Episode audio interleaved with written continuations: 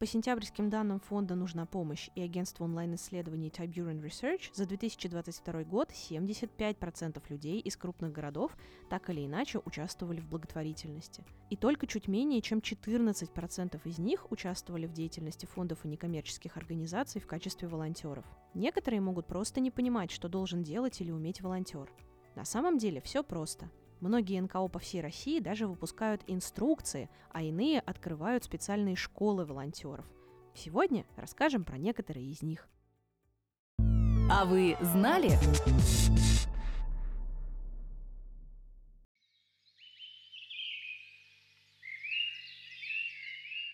Например, зеленое движение «Эко» устраивает школу лесных волонтеров.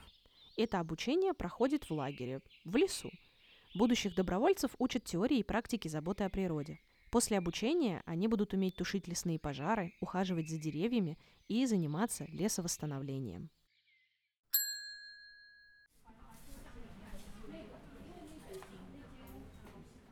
В Москве Российская государственная детская библиотека тоже проводит наборы в школу волонтеров. Туда могут попасть студенты, которые хотят помогать детям, проходящим длительное лечение в больницах. Практику в этой школе проходит с подопечными благотворительных фондов «Подсолнух» и «Подари жизнь».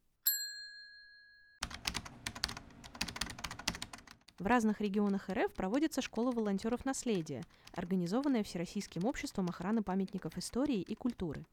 В этой школе три уровня обучения. Самый первый как раз подходит для волонтеров-новичков.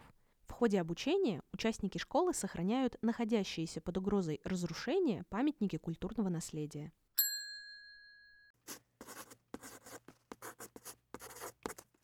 Еще одна школа по культурному волонтерству проходит в фонде «Четверг». В программе школы обучение, практика и стажировки в культурных учреждениях. Во время учебы человек может попробовать разные виды помощи и определиться, какая сфера волонтерства подходит ему больше всего.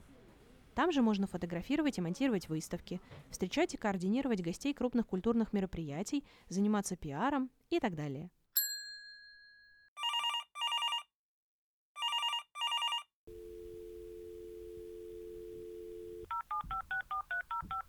У службы «Ясное утро» в Москве есть школа волонтеров-психологов, которых учат работать на горячей линии психологической поддержки и консультировать людей, столкнувшихся с онкологическими заболеваниями.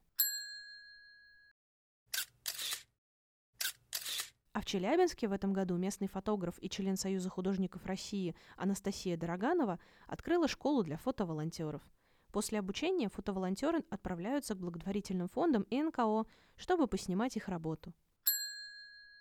А вот Высшая школа экономики вообще создала факультатив, посвященный волонтерской деятельности. Его назвали «Организация волонтерской деятельности и взаимодействие с социально ориентированными НКО». Там слушатели могут научиться организовывать проекты с участием волонтеров, работать вместе с социально ориентированными НКО и привлекать к ней добровольцев.